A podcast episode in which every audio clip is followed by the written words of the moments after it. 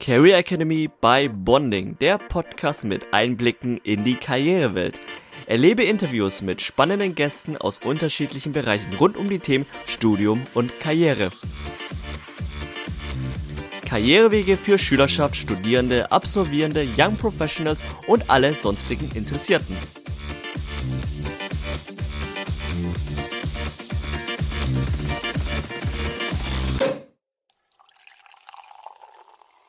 Hallo und herzlich willkommen zur Career Academy by Bonding, der Podcast mit Einblicken in die Karrierewelt.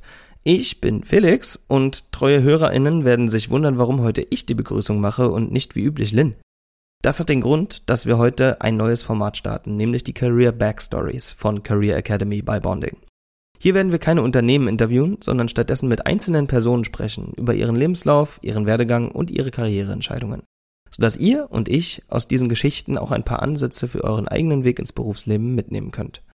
Das Ganze wird als One-on-One-Format stattfinden. Das heißt, ich werde mich einzeln mit Leuten treffen, von denen ich glaube, sie haben spannende Stories zu erzählen. Und dann werde ich ihnen dazu so lange Fragen stellen, bis ich alles Interessante herausgefunden habe.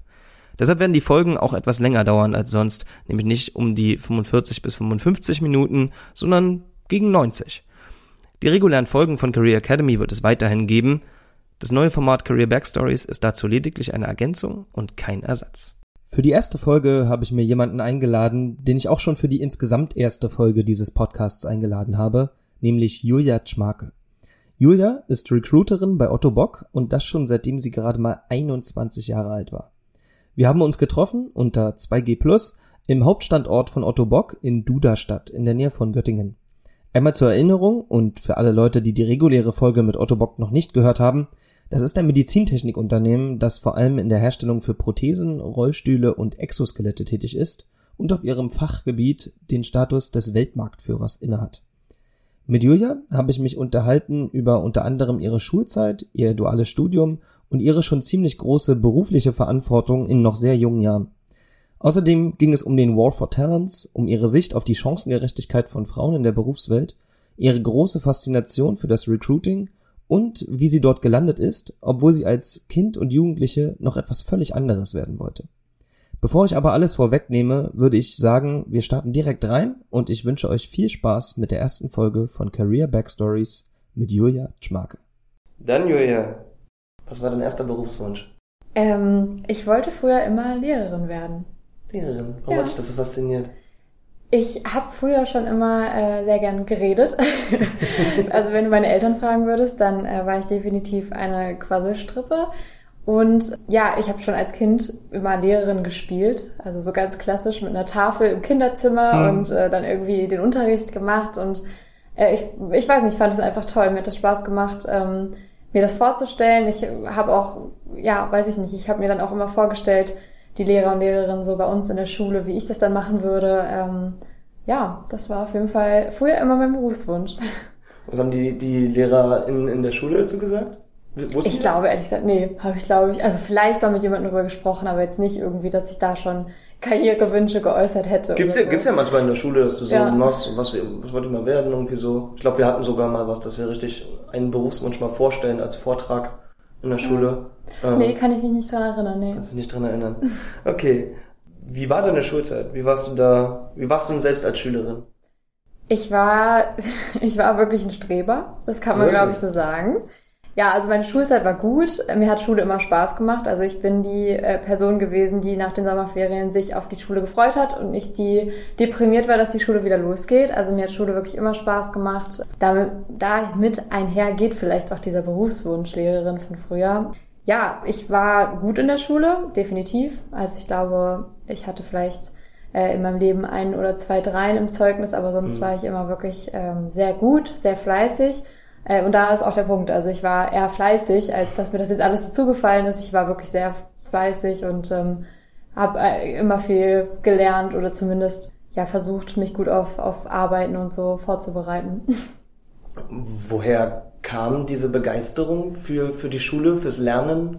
Ich, ich weiß es echt nicht mehr. Ich weiß es nicht. Es war einfach schon immer so. Also natürlich so in der Grundschule fiel es mir einfach leicht. Äh, von Anfang an, da musste ich jetzt wahrscheinlich nicht viel lernen ich habe einfach auch von, von meinen Eltern wahrscheinlich viel mitgegeben bekommen und ähm, das fiel mir einfach immer leicht und deswegen, ich musste weniger lernen als andere, war aber dennoch eben für meine Verhältnisse fleißig und es hat mir einfach auch ehrlich gesagt immer Spaß gemacht. Okay, und wenn du jetzt, wenn du jetzt sagst, du warst, du warst die Streberin da, ja. wonach hast du denn gestrebt? War es nach guten Noten oder nach, hm. nach, nach Wissenszuwachs, was ja eigentlich die Idee hinter der Schule ist? Ja, nee, das leider nicht. Das bereue ich im Endeffekt. Ich wäre gerne jemand gewesen, der einfach ähm, sich in Themen reinfuchst irgendwie und, und äh, sich dafür auch begeistern, äh, begeistern kann. Ich glaube, ich war eher jemand, der danach gestrebt hat, Misserfolge zu vermeiden. Also ich ähm, wollte einfach gute Noten für mich, vielleicht für mein für mein Ego oder wie auch immer, obwohl ich jetzt nicht damit geprahlt habe, sondern ich wollte das einfach. Äh, für mich gab es gar nicht die Option, einen schlechten Schulabschluss zu machen und auch kein schlechtes Abitur und wenn wir später gucken, auch kein schlechtes Studium. Also irgendwie äh, war das für mich klar, dass ich, dass ich gut sein will, dass ich einer der Besten sein möchte, was sich total eingebildet anhört, das, äh, oder arrogant, das kann ich auch verstehen, aber das war irgendwie mein Anspruch. Hat dir das Druck gemacht? Ja. Hast du auch selbst Druck gemacht, ziemlich ja. viel? Ja. Obwohl mich auch da nicht so viel vielleicht wie andere äh, SchülerInnen. Ähm, ich glaube schon, dass es andere gab, vor allem Abitur, die schon im Abitur ähm, sehr, sich sehr viel Druck gemacht haben. Bei mir hat es eher so in der Studienzeit angefangen, dass ich schon auch gemerkt habe, dass das wirklich, dass das einfach belastend sein kann, wenn man so hohe Ansprüche an sich hat ähm, oder einfach so gute Noten irgendwie erzielen will. Ähm, aber ich glaube, so in der Schulzeit ging es noch mit dem Druck. Erzähl mal ein bisschen, wie, wie ist das bei dir abgelaufen? Du hast, hast Grundschule gemacht, warst dann irgendwie auf der Gesamtschule und, und bist dann später auf, ich habe es noch nicht ganz verstanden, ein Oberstufenzentrum oder sowas in der Art, wo du Abitur Einfach ein Gymnasium. Hast. Einfach ein Gymnasium, ja. okay, bist ja. du gewechselt. Wir haben, oder ich war äh, auf einer Gesamtschule, also von der sechsten oder nicht von der fünften bis zur zehnten Klasse ähm, auf einer klassischen Gesamtschule, wo eben äh, man in A, B, C-Kurse eingeteilt wird, so war das. Also A steht dann für Gymnasium, B für Realschulabschluss ähm, oder auch Fachoberschule, obwohl das kann auch ein A-Kurs sein. Das hat mhm. sich so gemischt. Also das heißt, durch diese Kurse wurdest du schon so ein bisschen aufgeteilt, okay, wo geht's für dich halt hin? Und wenn du eher in den, im C-Kursbereich warst, dann hast du eben einen Hauptschulabschluss gemacht am Ende äh, oder dich vielleicht noch für einen, für einen Realschulabschluss qualifiziert. Und so war das ja in der Gesamtschule und danach bin ich dann aufs Abitur oder aufs Gymnasium fürs Abitur gegangen. Nehme an, die Frage, ob Gymnasium oder nicht, stand nicht wirklich zur Debatte? nee, irgendwie nicht. Also das war auch sowas, was irgendwie klar war, aber das war auch so der, dieser nicht will ich sagen Gruppenzwang, das hat ja sowas Negatives. Es war eher so, das war so wie so ein Schwarm. Alle, die dann irgendwie da in den A- und B-Kursen waren, sind halt als Schwarm auf die neue Schule gegangen und ich bin auch auf die Schule gegangen, wo alle anderen hingegangen sind. Ich habe mir da ehrlich gesagt nicht viel Gedanken gemacht. Und was für ein Gymnasium war das? Die Schule heißt Herder Schule in Kassel. Ganz normales, ganz klassisches Gymnasium. Okay. Ja. Ich habe mir ein bisschen was angeguckt zu, zu deiner Schule. Sie hat äh, als Leitgedanke formuliert, schwache Schüler fördern, starke Schüler fordern. Mhm. Ich vermute mal, du hast eher zu letzterem gehört. Ähm, hast du es so wahrgenommen, dass es so passiert ist? Ich glaube, ich habe mich in der Abiturzeit gar nicht so viel über das Schulkonzept oder mir gar nicht so viel über ein Schulkonzept Gedanken gemacht, dass ich das jetzt wirklich qualifiziert beantworten könnte. Ich will der Herderschule auch nicht zu nahe treten. Ich denke schon, dass die sich da Mühe geben. Ich glaube ehrlich gesagt, ich habe einfach mich auf andere Sachen auch viel konzentriert, dass ich jetzt nicht sagen könnte, ich weiß, wie die schwachen Schüler und Schülerinnen vielleicht gefördert wurden. Obwohl ich aber einfach sagen muss, im, Abitur ist mir generell aufgefallen, dass es schon so war, dass, äh, und das fand ich einen äh, großen Unterschied zur Gesamtschule, ähm, dass es schon so war, jeder wusste, es geht jetzt irgendwie um etwas und ich musste jetzt schon versuchen, hier weiterzumachen, weil das ist jetzt meine persönliche Entscheidung. Ich habe einen Schulabschluss, ich könnte jetzt auch aufhören. Äh, und ich will aber ein Abitur machen und deswegen, ich habe schon gemerkt, dass da jeder schon von sich aus den Anspruch gestellt hat, auch vielleicht irgendwie besser zu werden oder etwas zu verstehen. Äh, so war zumindest mein Eindruck. Okay. Die Schule sagt außerdem über sich selbst, sie würde eine, eine Erziehung zur Selbstständigkeit durchführen. Mhm. Kannst du es bestätigen? Mhm. Oder wie, wie erfolgreich war das? Ich würde sagen, erfolgreich, also sehr erfolgreich. Wir hatten ein jetzt, fällt mir gar nicht der genaue Begriff ein, das war irgendwie eine Lern, Lerninsel vielleicht, ich weiß es nicht genau, wie das nochmal hieß. Auf jeden Fall ein großes Lernzimmer, ähm, was wirklich, ich weiß nicht, das war bestimmt 100 Quadratmeter, wo irgendwie Tische standen und auch Bücher und PCs aufgebaut waren, wo wir eben immer lernen konnten und auch eben so Projektarbeiten gemacht haben oder wie heißt das nochmal in der Schulzeit, Referate wahrscheinlich. Ne? Ich bin jetzt hier irgendwie, irgendwie so, ja. im Arbeitsleben, heißt es Projektarbeit, in der Schulzeit hieß es einfach Referate oder Arbeitsgruppen, äh, wo wir uns dann eben in diesem Lernzentrum zurückziehen konnten. Und ich glaube, das ist sowas, was auf jeden Fall die Selbstständigkeit fördert. Ne? Also dass man dann auch, ja, irgendwie auch eigenverantwortlich in diesen Raum zurückgezogen, sich zurückzieht. Der Lehrer oder die Lehrerin ist nicht mehr mit dabei und man muss eben dann auch, ja, selbstverantwortlich halt weitermachen. Ne? Und ich glaube, das geht vielleicht in die Richtung. Haben das auch die SchülerInnen gemacht, die du heute nicht als Streber bezeichnen würdest? Wenn nicht, dann wurden sie wahrscheinlich mitgezogen von den anderen. So ist das ja auch in der Schule, ne?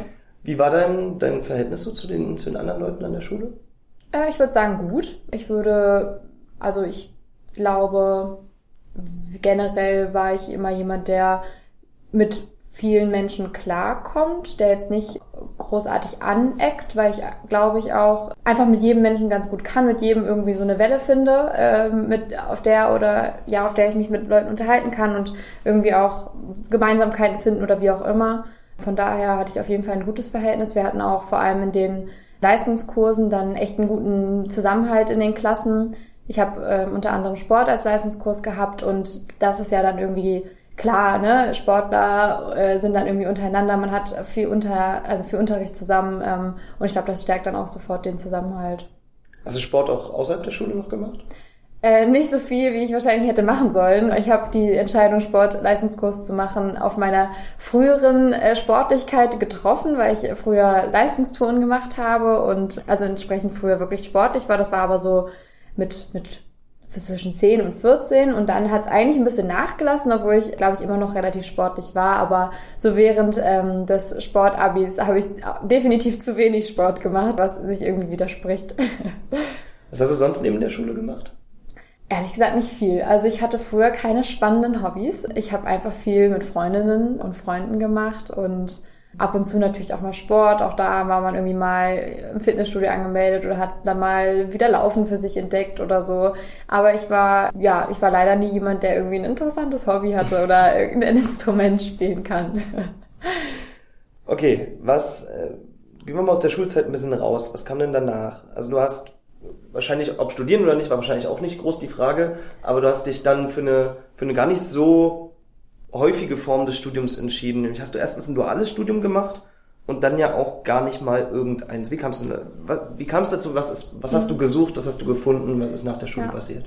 Also es war ein bisschen so, ich glaube, das hat so ein Jahr vor dem Abitur dann begonnen, dass auch ähm, bei uns an der Schule Karriereveranstaltungen waren, wo sich auch Unis vorgestellt haben und auch Arbeitgeber.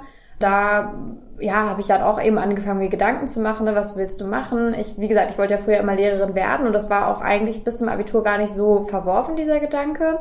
Aber dann habe ich ähm, durch diese Karriereveranstaltung gemerkt, dass mich doch die Wirtschaft irgendwie reizt, dass ich das cool fand, dieses ja, Karriere machen. Also da war ich noch so ein bisschen, äh, fand ich das einfach cool. Wow, die sind hier in diesen Unternehmen, das sieht alles immer so cool aus. Und ich habe dann auch ein paar Unternehmen, die hatten einen Tag der offenen Tür und äh, da bin ich da hingefahren und dann, dann will man da auch arbeiten und dann sieht man diese tollen Büros und denkt sich, wow, also hier kann es einem ja nur gut gehen irgendwie und hier ist man irgendwie was Besonderes.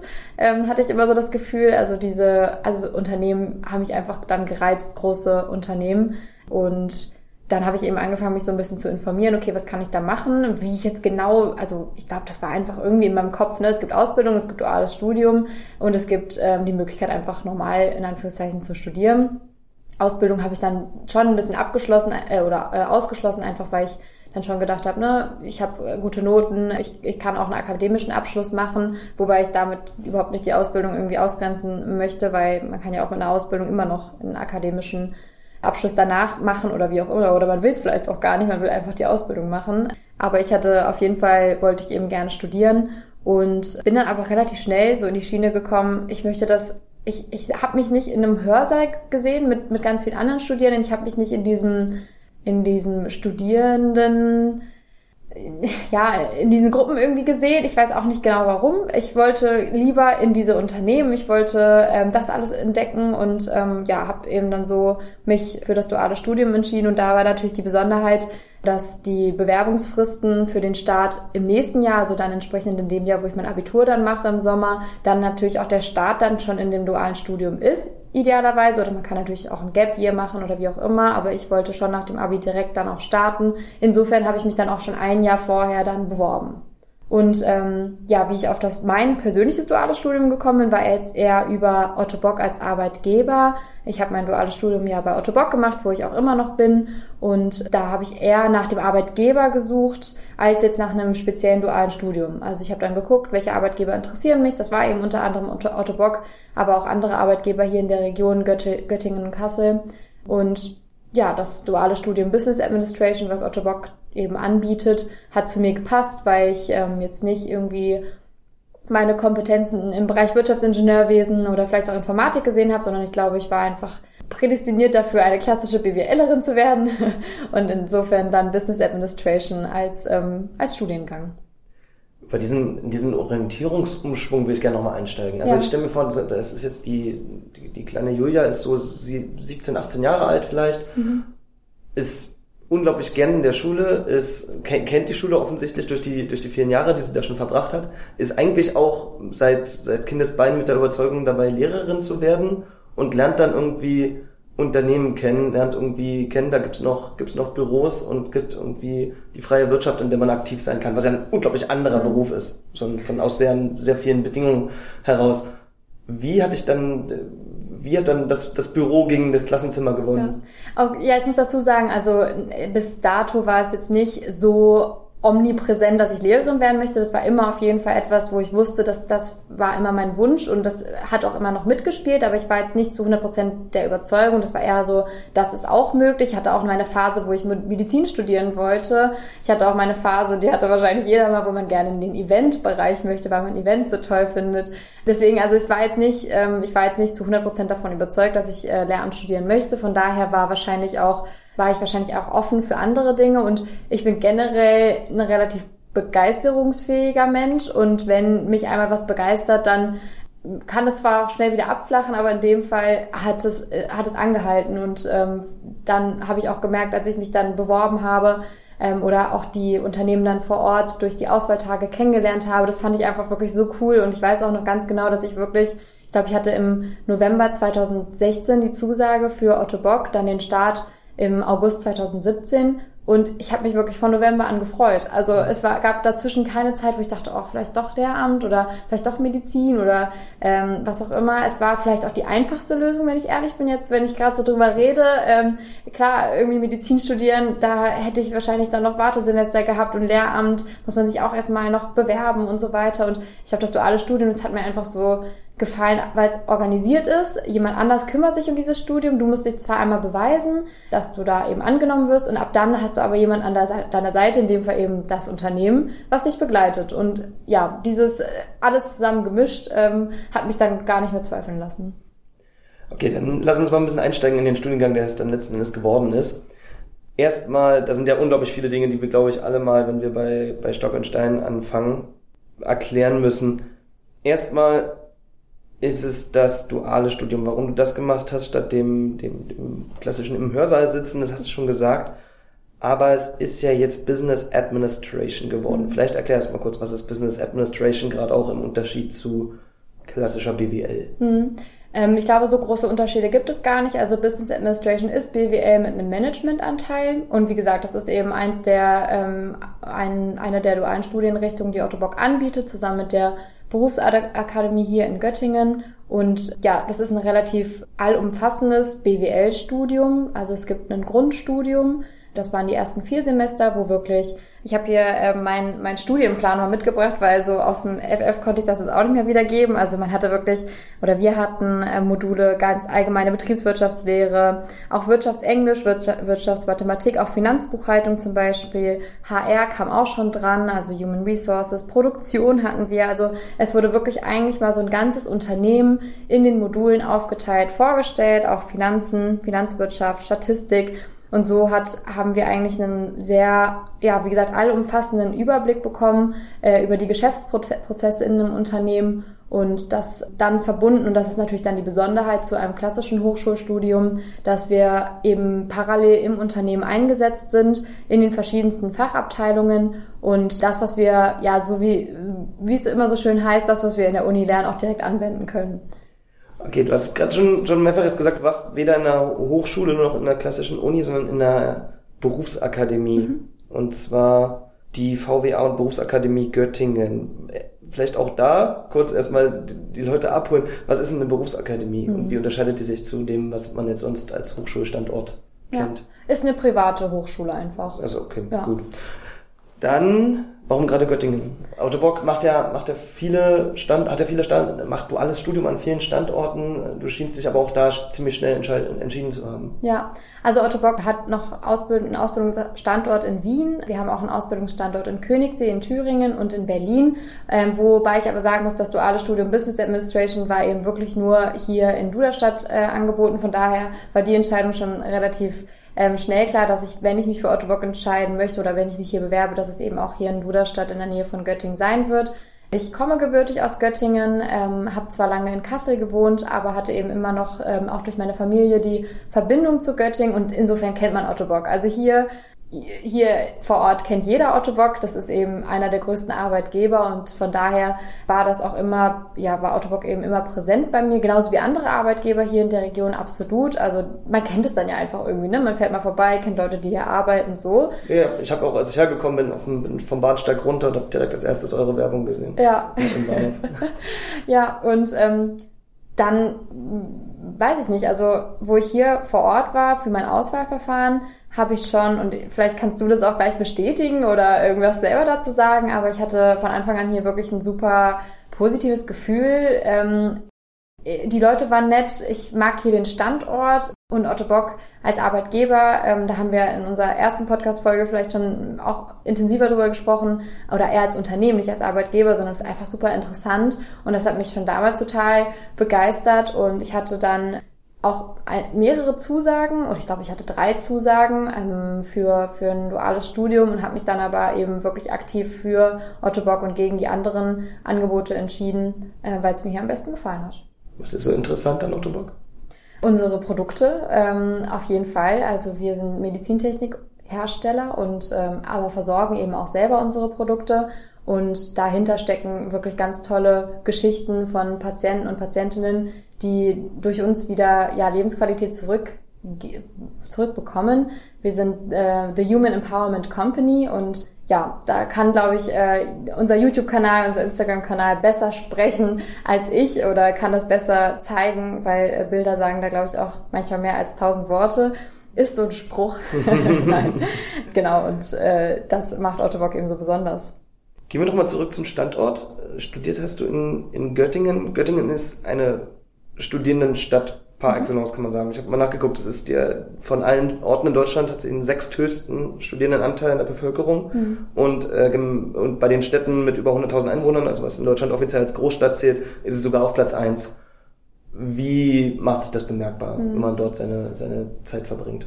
Dass es in den Semesterferien tot ist. ja, Göttingen auf jeden Fall Studierendenstadt. Hier haben wir, wir haben viele Angebote für Studierende. Natürlich äh, ist es einfach, die Universität ist präsent äh, in Göttingen.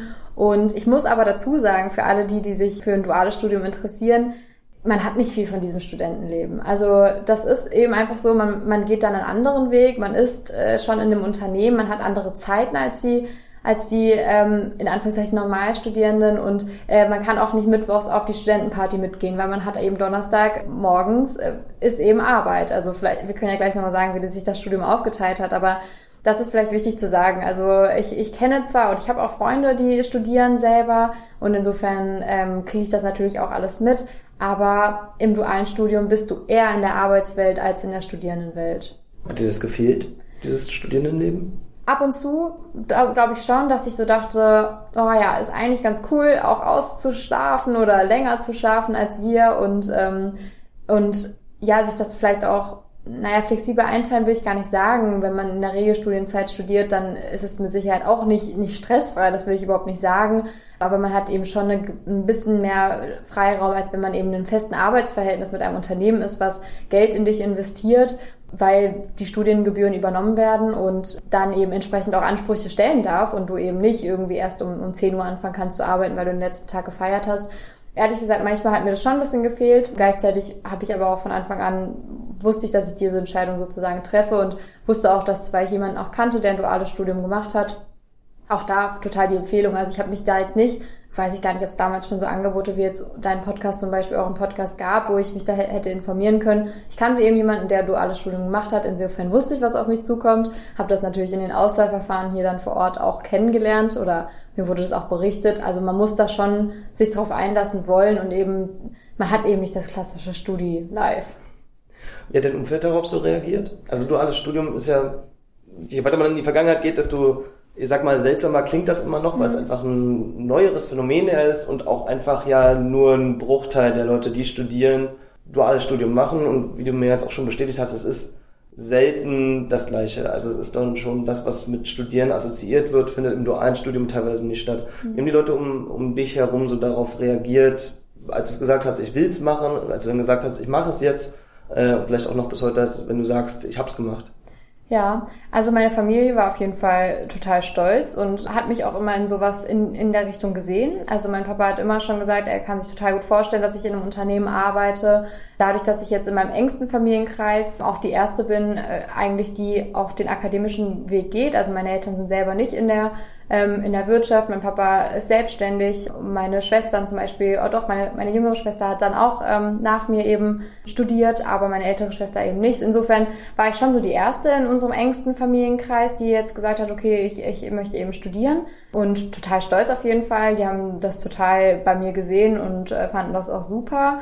Und bei uns in der Schule war es, glaube ich, so, wenn ich mich recht erinnere, dass es schon einen gewissen, also ich kann das auch verstehen, wenn, wenn man dann merkt, wenn man ist dieses, so ein halbes Jahr, ein Jahr vom Abitur, manche wissen, was sie machen, manche haben auch überhaupt gar keine Idee. Und wenn dann jemand um die Ecke kommt und es gab, glaube ich, nur zwei andere bei uns im Jahrgang, von denen ich wusste, dass sie ein duales Studium machen, die dann auch schon ein Vertragsangebot hatten. Das erzeugt dann ja schon so ein bisschen Druck vielleicht auch bei den anderen. Okay, krass, die wissen jetzt, in welche Richtung es geht und die haben irgendwie da schon ein Vertragsverhältnis und ich nicht, ich weiß noch nicht mal, was ich studieren will. Und ich glaube, das hat so ein bisschen auch vielleicht manchmal Druck erzeugt äh, bei anderen, ähm, unfreiwillig, weil das war natürlich jetzt nicht mein Ziel.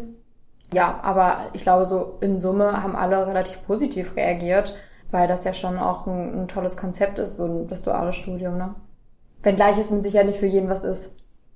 Das, das können wir, können wir, glaube ich, so stehen lassen. Jetzt tauchen wir vielleicht mal noch ein, wie, wie ist das Ganze aufgebaut? Also wenn du jetzt du, du machst du machst dein duales Studium und hast dann irgendwie dein, dein Alltag, wenn man ihn so nennen kann. Wie, wie sieht der aus? Ja. Also da gibt's auch auf jeden Fall Unterschiede. Ähm, das duale Studium, was ich jetzt gemacht habe, war eben in, in einer unterteilten Woche. Das heißt, ich hatte unter der Woche sowohl Arbeitszeit als auch Vorlesungen. Es gibt ja auch das Blogstudium, das ist vielleicht ein bisschen bekannter, wo dann die Studierenden eben drei Monate im, äh, in der Uni sind und drei Monate im Unternehmen.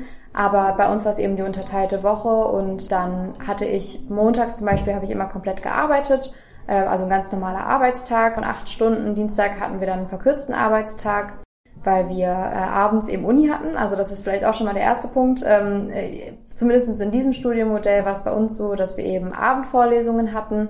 Das heißt, wir hatten tatsächlich von 18.15 Uhr bis 21.30 Uhr dann Uni abends. Und mittwochs haben wir wieder normal gearbeitet, Donnerstag auch wieder ein verkürzter Arbeitstag und dann ab 14 Uhr Uni eben auch erstmal von 14 bis 17 Uhr dann eine Pause und dann nochmal von 18.15 Uhr bis 21.30 Uhr. Und freitags war komplett Unitag. Ähm, da hatten wir theoretisch von 8 bis 17 Uhr Vorlesungen, aber meistens waren das dann nicht komplett äh, gefüllt mit Vorlesungen, äh, aber manchmal eben auch von 8 bis 17 Uhr. Und ja, in Summe hatten wir dann eben 25 Stunden die Woche, wo wir gearbeitet haben, aufgeteilt auf die Tage eben Montag, Dienstag, Mittwoch und Donnerstag. Und ähm, aufgefüllt wurde dann unsere 40-Stunden-Woche, weil eben wir bei Otto Bock äh, Vollzeit arbeiten, in 40, also Vollzeit arbeiten bedeutet 40 Stunden die Woche. Das heißt, die 25 Stunden wurden dann aufgefüllt mit den, mit den Vorlesungen und insofern kam man dann auch auf diese 40 Stunden, die halt hier als Vollzeit gelten. Bei uns nebenan läuft es gerade übrigens sowas wie ein, wie ein Meeting ausgebrochen scheinbar. Ja. Da klirren die Gläser und sind scheinbar eine Menge Leute unterwegs. Äh, falls man das im, im, Hintergrund hört, das, das hier nebenan.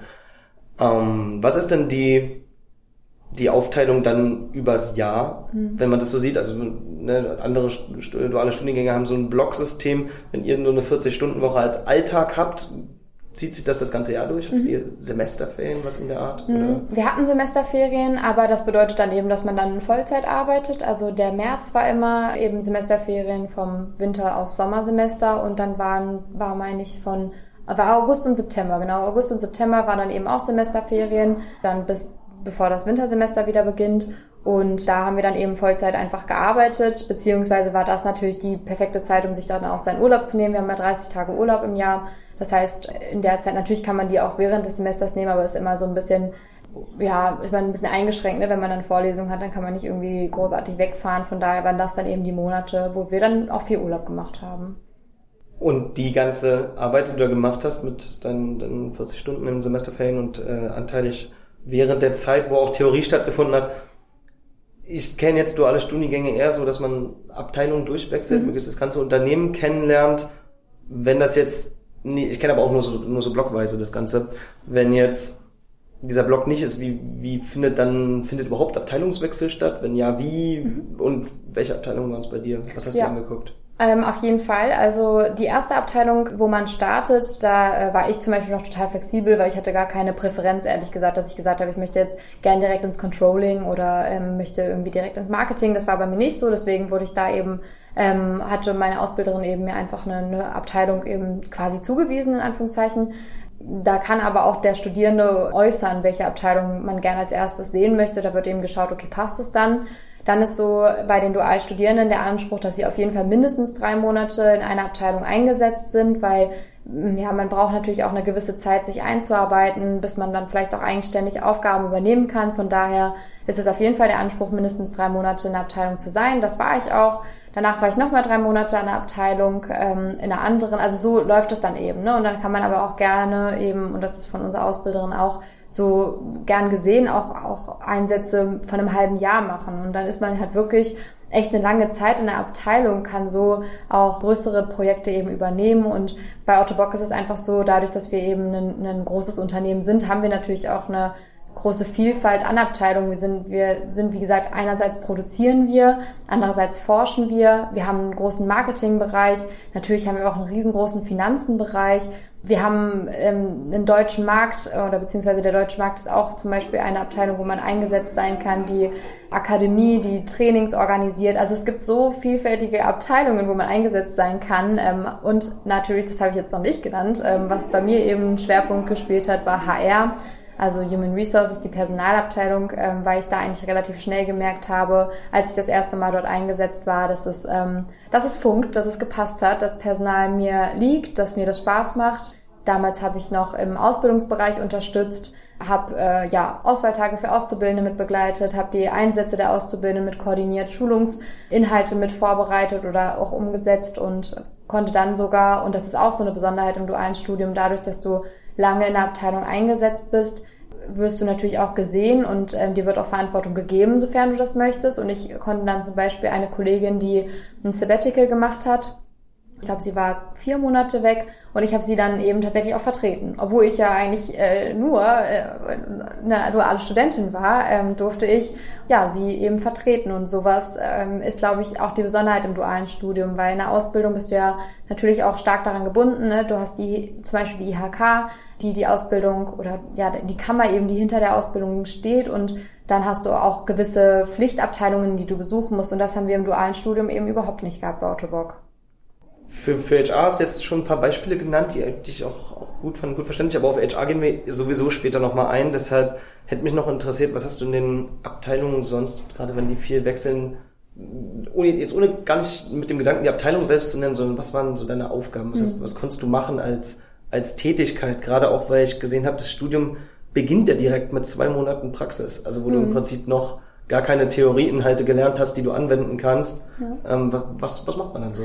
Wirklich total vielfältig. Also ähm, ich glaube, in den ersten Abteilungen, klar, da war ich noch relativ ne, neu dabei. Da, da kann man auch schon direkt mit viel einsteigen, aber ich glaube, da war ich erstmal, habe ich auch zum Beispiel in SAP gearbeitet. Wir haben Bestellungen, sogenannte Tender aus Ländern. Das sind riesige Bestellungen von äh, den Regierungen bearbeitet in SAP. Das hört sich jetzt erstmal langweilig vielleicht an, aber das war auch insofern spannend, dass man so eben das erstmal auch Produkte irgendwie und, und Artikelnummern kennenlernt. Ich habe äh, in einer anderen Abteilung zum Beispiel einen Fitness Day mit organisiert. Das war ein ganz neues Konzept von Otto Bock, was damals dann ähm, in Piloten gegangen ist. Das war ähm, ja, ein, ein, ja, wie, der Name schon sagt, eben ein Fitness Day für Amputierte der, der gemeinsam mit unserem ähm, Kollegen und ähm, ja, Autobock Promoter Heinrich Popov organisiert wurde. Und also total cool, ne? total spannende Themen. Wie gesagt, im Ausbildungsbereich, ähm, Auswahltage, also jeder äh, Studierende, der und auch die Auszubildenden, die in HR eingesetzt sind, haben viel mit dem Auswahlprozess der Azubis zu tun, einfach weil wir wissen, das macht auch den jetzigen Azubis total Spaß, ne? die neuen dann irgendwie mit auszu oder das zu begleiten, den Auswahlprozess also, es gab, also die Aufgaben von unseren Dualstudierenden sind wirklich super vielfältig. Es gibt auch so Sonderprojekte, die man hat. Das ist jetzt gar nicht abhängig von den Abteilungen.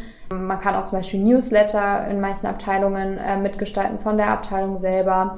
Ähm, man begleitet auch zum Beispiel Messen in manchen Abteilungen mit oder bereitet diese vor. Otto Bock hat eine großen Events- in Exhibitions-Bereich, gerade für die zum Beispiel auch Paralympischen Spiele ähm, ist der Bereich natürlich auch sehr gefragt und da unterstützen auch Azubis und Dualstudierende. Also es ist total vielfältig und dann gibt es eben noch Sonderprojekte. Wir haben ja auch von Otto Bock einen eigenen Podcast zum Beispiel, wo wir Ausbildungsberufe, aber auch Menschen vorstellen von Otto Bock. Das ist auch von unseren Dualstudierenden zum Beispiel ein eigenes Projekt oder unser Instagram-Kanal, der auch von unseren Auszubildenden mit begleitet wird. Also das ist schon so, dass man eben ähm, nicht nur sein, sein Tagesgeschäft hat, sondern auch gerne was drumherum machen kann. Okay, also die, so, die, die Praxis habe ich, glaube ich, ganz gut verstanden inzwischen. Mhm. Ich denke, da kann man sich was vorstellen. Gehen wir nochmal zum, zum akademischen Teil des, des Studiums rüber. Du hast schon ein paar, paar Module genannt, die so, getan, die, die so vorkamen bei euch im, im Studium es gibt ja, äh, der Studienverlaufsplan sieht aber außerdem Vertiefungsmodule vor. Und zwar in, wenn ich das richtig gefunden habe, in drei verschiedenen Bereichen. Mhm. Einmal Informatik, Logistik und Marketing. Welchen hast du gemacht? Ich habe Marketing gemacht. Warum Marketing? ja, die Vertiefung fand ich jetzt, also drei Vertiefungsrichtungen erstmal ein bisschen wenig, muss ich ehrlich gestehen. Und das war ehrlich gesagt eher ein Ausschlussverfahren, da ich jetzt mich in Logistik und Informatik nicht so gesehen habe, habe ich mich dann eben für Marketing entschieden und das war auch super spannend. Ich glaube, generell Marketing ist ja auch etwas, also die, die Dinge, die du im Marketing lernst, sei es jetzt Marktforschung oder auch Konsumentenverhalten, ich glaube, das kann man auch generell in vielen anderen Abteilungen auch wieder anwenden und deshalb habe ich mich für Marketing entschieden. Okay. Ja. Man kann außerdem, wenn ich das richtig gesehen habe, im, das müsste bei euch im vierten Semester gewesen sein, man könnte auf Wunsch eine IHK-Prüfung oder irgendwie was, was eine, Beruf, eine berufsqualifizierende Prüfung auf jeden Fall noch machen. Mhm. Hast du das gemacht? Ich habe das nicht gemacht, weil Otto Bock sich eben also vielleicht sage ich es anders, also man kann diese, man kann eine Ausbildung auch während des Studiums abschließen. Das hat einfach den Vorteil, dass du dann eine Ausbildung hast, auch zu deinem Bachelorabschluss ähm, hat aber den Nachteil, dass es natürlich nochmal dreifacher Aufwand eigentlich ist. Ne? Du hast dann, wie du es schon sagst, im vierten Semester zusätzlich zu deinem Studium und deinem, deiner Arbeitswelt noch musst du dich auf die HRK-Prüfung vorbereiten ohne dass du jemals eine äh, Berufsschule von innen gesehen hast, ähm, weil wir eben studiert haben. Und das, ich will das überhaupt nicht schlecht machen. Ich kann auch die Entscheidung verstehen, dass man das macht. Otto Bock hat das eben seit meinem Studienjahr, hatten sie sich dafür entschieden, das eben nicht mehr mit anzubieten, wenngleich wir auch die Möglichkeit gehabt hätten zu sagen, ich möchte das gern machen, dass ich die Ausbildung abschließe noch. Nur du bist dann eben relativ gebunden, weil ich hatte ja gerade gesagt, wenn du in, über die IHK eine Ausbildung abschließt, hast du Pflichtabteilungen und ähm, hast eben ja eine, eine Logistikkette, die du durchlaufen musst und das hatten wir eben alles nicht. Mein Einsatz zum Beispiel, mein einjähriger Einsatz in HR wäre überhaupt nicht möglich gewesen, wenn ich die Ausbildung gemacht hätte, einfach weil ich gar nicht die Zeit gehabt hätte, das ein halbes Jahr in einer und der gleichen Abteilung zu bleiben. Von daher habe ich das nicht gemacht. Äh, laut der Website vom, von der Berufsakademie, wo du studiert hast, hat der Studiengang das Ziel, dass, ihr, dass, dass die Studierenden befähigt werden, ich zitiere das jetzt, qualifizierte Fach- und Führungsaufgaben wahrzunehmen. Hat er das geschafft? Ja, würde ich sagen, auf jeden Fall. In der Kombination mit dem Unternehmen muss ich dazu sagen. Das hatte ich auch vorhin nicht gesagt das muss vielleicht auch einmal so nochmal differenziert betrachtet werden. Ich habe jetzt mein duales Studium mit Otto Bock als Arbeitgeber gemacht. Ähm, das, was ich auch gesagt habe mit der, mit der Woche, mit der Wochenarbeitszeit und wie wir, wie Otto Bock sich da organisiert, auch mit den Abteilungen, das ist eben wirklich auf Otto Bock gemünzt. Es gibt auch andere ähm, Unternehmen, die das duale Studium mit der Berufsakademie anbieten. Ähm, ich hatte auch ja eben insofern Kommilitonen, die in ganz anderen Unternehmen waren und die insofern auch vielleicht eine ganz andere Ausbildung im Unternehmen gehabt haben. Nur unser Studium war gleich, aber was wir jetzt im Unternehmen gemacht haben, das, das ist unterschiedlich. Ich würde definitiv sagen, und das sieht man auch an den, an den Berufen, die wir jetzt oder an den Jobs, die wir jetzt nach dem Studium gemacht haben oder wo die Leute, mit denen ich den engsten Kontakt hatte, jetzt auch begonnen haben, das sind wirklich, das sind tolle Jobs, ne? Also als, also Junior-Position natürlich, aber du hast eben die Sicherheit oder eine erhöhte Sicherheit in dem dualen Studium danach dich eben auch für eine Fachabteilung zu qualifizieren dadurch, dass du eben schon im Unternehmen bist, du bist ein Eigengewächs, also stelle ich mich auch immer vor, ich bin ein Eigengewächs von Otto Bock. Das hat, ehrlich gesagt, das hat nur Vorteile, weil du, du lernst die Fachbereiche schon kennen, du lernst für dich selber kennen, wo es dir Spaß macht und so kannst du einfach auch Positionen einnehmen, die eventuell normalerweise für ein, ein Junior, einen, einen Absolventen vielleicht gar nicht so gedacht sind, einfach weil du schon das Wissen hast. Das finde ich, das finde ich sehr interessant, weil ich habe ja mit ein paar Leuten aus deinem, aus deinem Kollegium äh, ein bisschen geredet über dich und die haben mir auch, was, was, was da mehrfach aufgetreten ist, war der Gedanke, dass du, obwohl du auf dem Papier noch, noch nicht so lange bei Otto Bock bist, du das Unternehmen schon unglaublich gut kennst und, und sehr viel Erfahrung als, als Eigengewächs hier hast. Kannst du ein Beispiel dafür nennen, was das für, für Türen öffnet, die man mhm. sonst vielleicht nicht gehabt hätte? Ähm, definitiv durch diese Rotation in den Abteilungen, selbst wenn es bei mir nicht so viele Abteilungen waren, einfach wie gesagt, weil HR relativ schnell klar war, hast du ein super Netzwerk. Ne? Also du, ähm, du lernst die Abteilungen kennen, hast dein Netzwerk, kannst aber auch das Wissen wieder in der Abteilung, wo du dann eingesetzt bist, wieder anwenden. Dann bin ich einfach auch schon, ich meine, ich bin jetzt seit über vier Jahren bei Otto Bock und davon erst eineinhalb Jahre in meinem Job, habe also schon drei Jahre Berufserfahrung, die ich dann in meinem Job direkt anwenden kann. Und ähm, normalerweise fängst du ja in einem Job an und ähm, oder du startest in einem Unternehmen vielleicht direkt in dem Job und hast einfach gar nicht diesen diesen Rundblick gehabt, ne? Und das ist das Positive oder das Super, also das Gute an den dual Studierenden und auch an den Auszubildenden, dass sie halt wirklich teilweise noch ein besseres Unternehmenswissen haben als die anderen Kollegen und Kolleginnen in der Abteilung, einfach weil die logischerweise ja auch nur in ihrer Abteilung waren. Ne? Klar, es gibt auch Leute, die sind seit 20 Jahren bei Ottobock und haben vielleicht schon viele Abteilungen gesehen, aber in der Regel ist man ja irgendwie in ein und derselben Abteilung. Du bist ja nicht im Controlling, danach bist du nochmal im Marketing, danach bist du in HR. Das ist ja kein klassischer Lebenslauf. Und ich glaube, das ist das, was das duale Studium noch auch ähm, aus meiner Sicht so, ähm, so sinnvoll und auch so ähm, zukunftsorientiert macht, dass du eben diese Erfahrungen sammelst und das, das Wissen hast. Hat das Studium es denn geschafft, dich auf deinen Beruf wirklich vorzubereiten? Also warst du, als du im Beruf eingestiegen bist, hattest du da das Gefühl, hey, ich weiß jetzt hier, was ich hier tue und ich, ich krieg das jetzt hin, ich kann jetzt hier richtig meine Arbeit machen? Muss ich ehrlich sagen, zum Teil. Ich glaube, ähm, das können wahrscheinlich auch viele Studierende, die jetzt hier auch zuhören, berichten, dass ja, das Studium teilweise ja schon relativ abstrakt ist, eventuell zu theoretisch und weniger auf das Berufsleben vorbereitet als jetzt ehrlich gesagt Podcasts vielleicht. Ähm, es gibt coole Personalpodcasts, mit denen ich oder von denen ich sehr viel lernen konnte, aber das geht auch gar nicht. Ein, ein Studium kann ich auf jeden spezifischen Job vorbereiten. Zumindest nicht, also zumindest nicht im BWL-Bereich, ne? Äh, weil einfach es gibt so viele verschiedene Jobs, das kann das Studium gar nicht abdecken. Ich denke so vom von diesem ähm, Überblick über das Unternehmen, wie funktioniert ein Unternehmen eigentlich und was sind diese Schnittstellen in den, zwischen den einzelnen Abteilungen, das hat mir auf jeden Fall auch in der Uni geholfen und es gibt auch Ansätze aus der Uni, die ich mitnehmen kann und vor allem natürlich die beiden Module Personal, die ich gemacht habe. Klar, das absolut, das kann ich anwenden. Aber ich glaube, es ist, man kann nicht erwarten, dass jemand von der Uni kommt und nur durch das, das, das Wissen vom Studium irgendwie den Job schon kann. Auf gar keinen Fall. Also man muss sich, man muss sich einfach einarbeiten und vielleicht auch dann weiterbilden, spezifisch in dem Job, den du machst, durch Bücher, durch Podcast, durch wie auch immer. Wie ist es denn dann gerade HR geworden?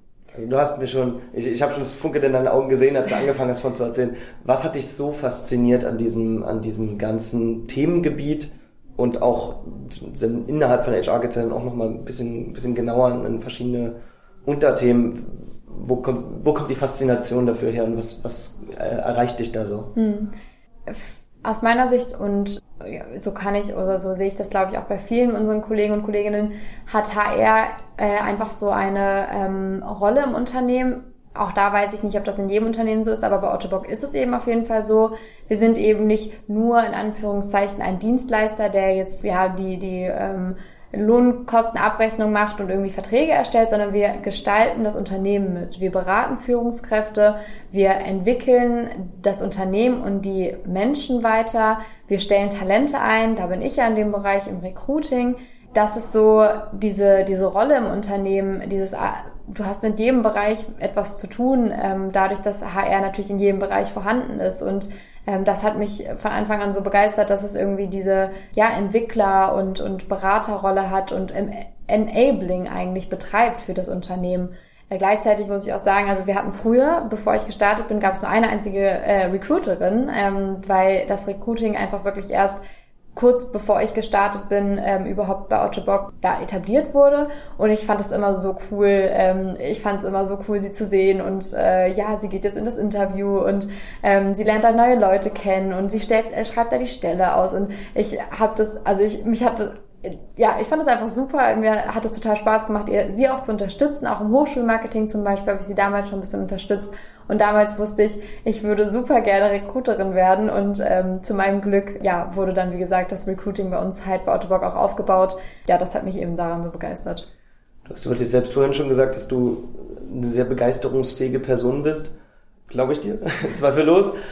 Ähm, glaubst du, es hätte jemanden, der diese Eigenschaft vielleicht nicht sofort hat, auch also auch der wäre überzeugt worden?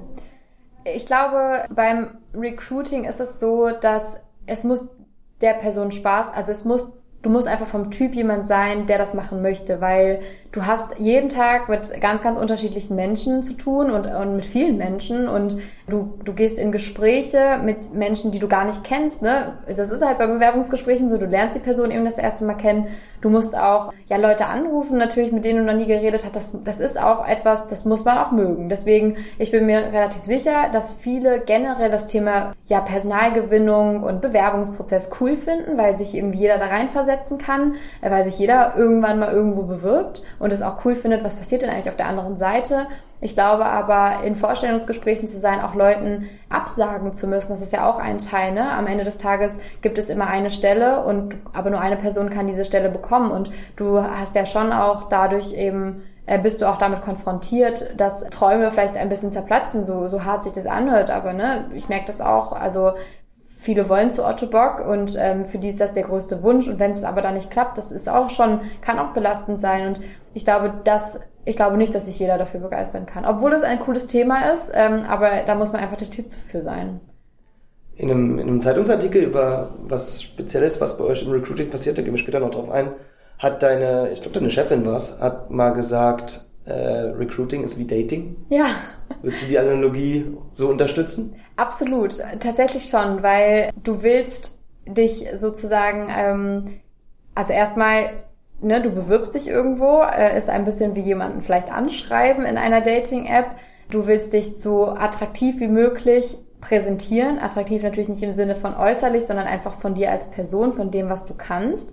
Und der erste Eindruck kann manchmal eben auch zählen. Wenn gleich natürlich bei einem Bewerbungsgespräch wir uns extra natürlich so viel Zeit nehmen damit, weil dieser erste Eindruck kann ja auch ein, ein Vorurteil sein oder es ist einfach biased, ein erster Eindruck kann äh, zu Vorurteilen führen und es kann sich am Ende was anderes herausstellen. Und aber beim Dating ist es ja auch so. Wenn ich jemanden nur von einem Äußeren beurteile, dann ist das absolut ein Vorurteil und ich muss jemanden erstmal kennenlernen, um ähm, das zu beurteilen. Und ich finde die Analogie auf jeden Fall witzig und äh, ich beobachte das tatsächlich auch, ja. Und was auch wichtig ist, du willst der anderen Person ja nicht die Sterne vom Himmel versprechen und das dürfen Unternehmen natürlich auch nicht machen. Ne? Also wir müssen immer authentisch sein, wir müssen immer auch irgendwie sagen, woran ist die Person, wenn sie mit uns zusammenkommen möchte. Ähm, und wenn das dann am Ende aber gar nicht so eintrifft, dann ist die andere Person enttäuscht. Und ich glaube, das ist beim Dating dann auch so.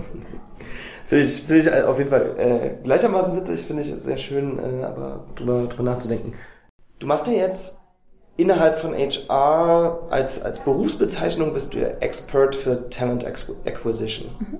Also klar Recruiting, aber eben dieser Fokus auf Talente. Wie würdest du diesen Job beschreiben? Mhm.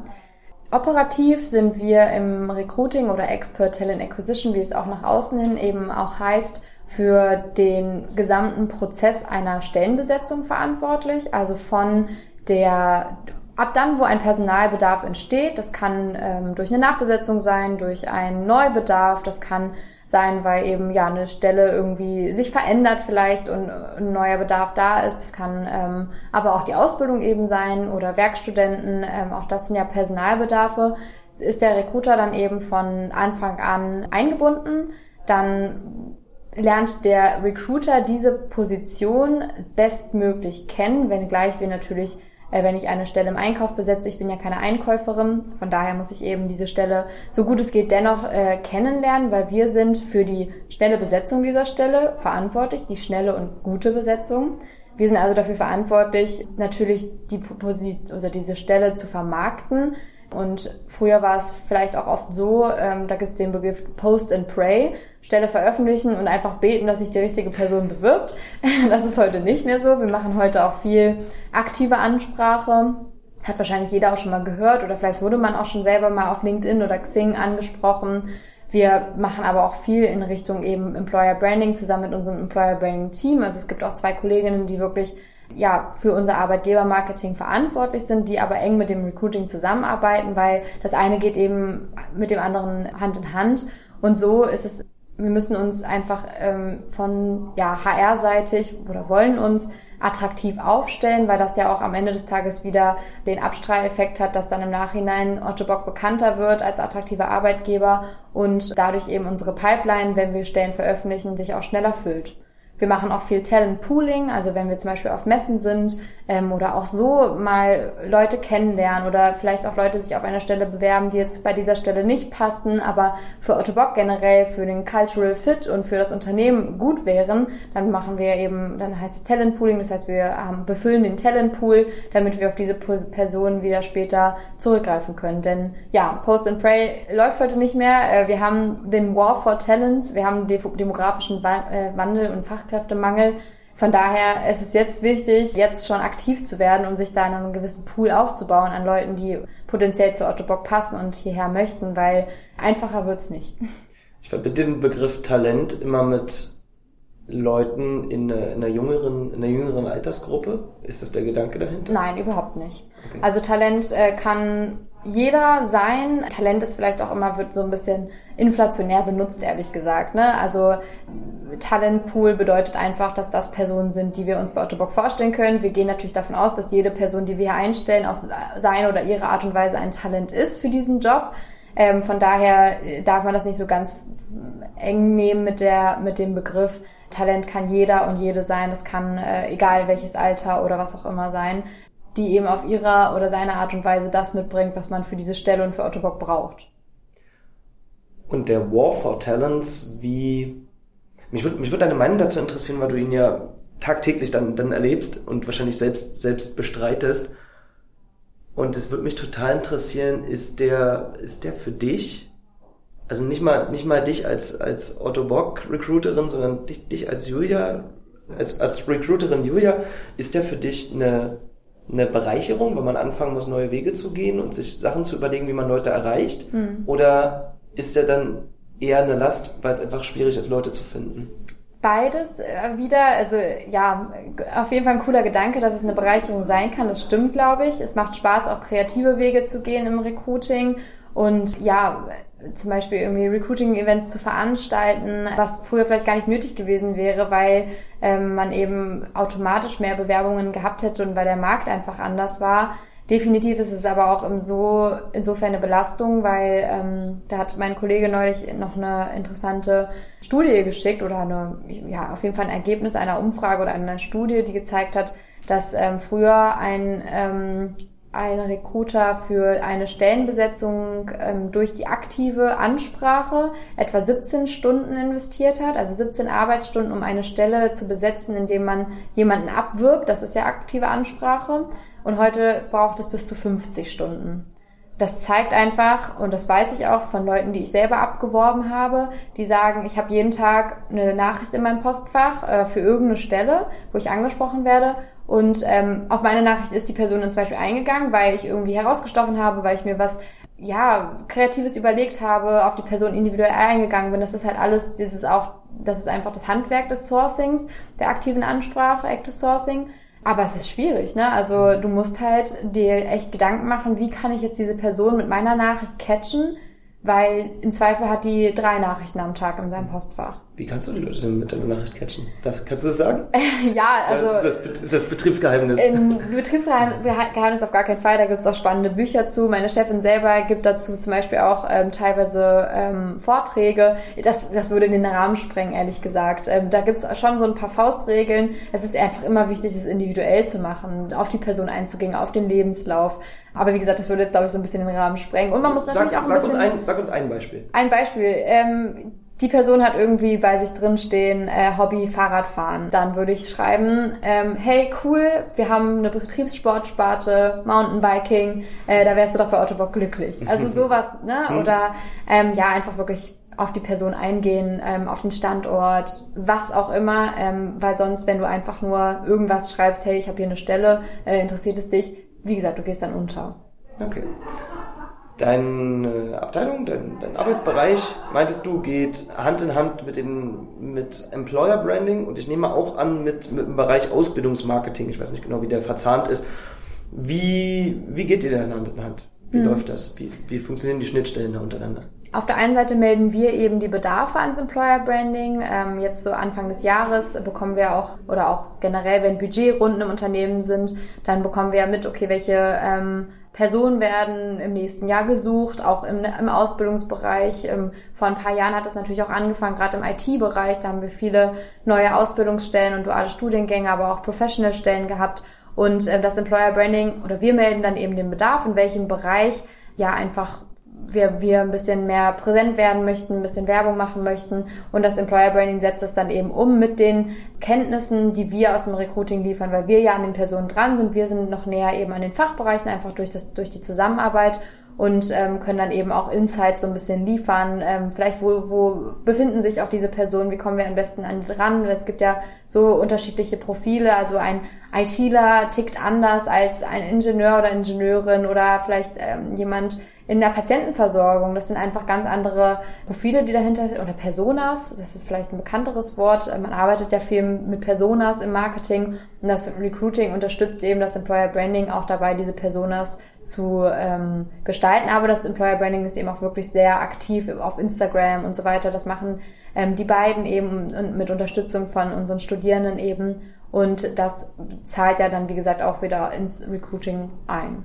Wie kriegt man beim, beim drauf eingehen auf solche Personas es hin, sich nicht in Vorurteilen zu verlieren?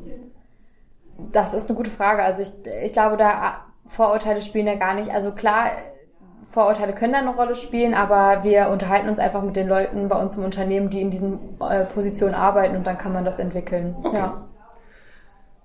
Gut, jetzt muss ich mal kurz ein bisschen meine Notizen hier schauen, weil ich gar nicht mehr weiß, wo ich war. Doch, ich weiß noch, wo ich war. Thema War for Talents hatten wir vorhin und ich hatte gedacht, es gibt ein paar kreative, kreative Ideen, die wahrscheinlich da vielleicht daraus entstehen, vielleicht auch einfach so, wenn man sich selbst äh, im besten Fall immer weiterentwickeln will. Und zwei Sachen sind mir bei, bei Otto Bock im, im Recruiting aufgefallen, die ich beide sehr spannend finde. Erstmal habt ihr ähm, das als, als Reaktion auf die, auf die Pandemiezeit, habt ihr mal eine Zeit lang, ich weiß nicht, ob ihr das immer noch macht, eine Zeit lang Bewerbungsgespräche als Spaziergang geführt. Ja, Erzähl mal davon. Ja, das, ähm, die Idee hat sich aus unserem Team heraus entwickelt. Ähm, ne, Pandemie fängt, also Pandemie äh, hat uns alle getroffen, März 2020. Okay, wie machen wir das jetzt? Ähm, natürlich konnten wir relativ schnell auf virtuelle Vorstellungsgespräche umswitchen. Das war auch gut, das läuft auch gut, das machen wir auch immer noch so, weil es sich als wirklich vor allem für Erstgespräche als erfolgreich bewährt hat. Aber man will die Katze nicht im Sack kaufen, sagen wir immer ich würde auch persönlich nicht unbedingt bei einem Unternehmen starten wollen, bevor ich nicht meine zukünftige Führungskraft mal persönlich getroffen habe oder auch einfach mal das Unternehmen live gesehen habe, irgendwie hier ein paar Leute einfach diesen Eindruck eben bekommen. Ähm, und wir durften eben nicht in Besprechungsräume zusammen, weil aufgrund der ja, Pandemie-Vorsorge sozusagen oder einfach auch der Sicherheit der, des Infektionsrisikos und von, wir durften aber spazieren gehen. Und deswegen haben wir gesagt, wir machen Walk and Talks äh, haben uns hier ähm, auf dem Betriebsgelände getroffen und sind eben, du hast es gesehen, es ist ein relativ großes Betriebsgelände. Wir haben hier verschiedene Spazierwege. Ähm, hinten ist auch ein Teich. Also gerade im Sommer war das natürlich schön, im Winter ähm, oder im Regen war es manchmal ein bisschen kalt.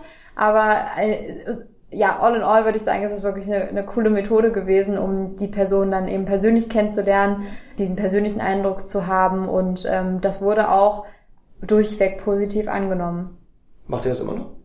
Das machen wir auch immer noch, ja. Einfach, wenn es nicht unbedingt sein muss, dass man sich jetzt nochmal zusammen, weil man irgendwie vielleicht schon zwei Gespräche virtuell hatte und äh, man will aber trotzdem einfach nochmal diesen persönlichen Eindruck bekommen, dann, ähm, ja, dann machen wir das tatsächlich immer noch. Und ähm, ja, das hatte ich vielleicht vorhin gar nicht so gesagt, aber das, äh, für das Recruiting ist es ja einfach wichtig, dass äh, unsere Kandidaten und Kandidatinnen eine gute Erfahrung mit Otto Bock ha haben. Also das ist auch ein Kernelement unseres Jobs, dass, dass die sogenannte Candidate Experience von der Bewerbung bis bis zum, zur Absage oder dem Vertragsangebot einfach eine positive Erfahrung ist. Und dieser Spaziergang hat definitiv auch äh, sehr, äh, sehr darauf eingezahlt, dass trotz Corona und trotz der virtuellen Ferne man dann irgendwie es doch noch geschafft hat, diesen positiven ähm, Effekt hier mit reinzubringen.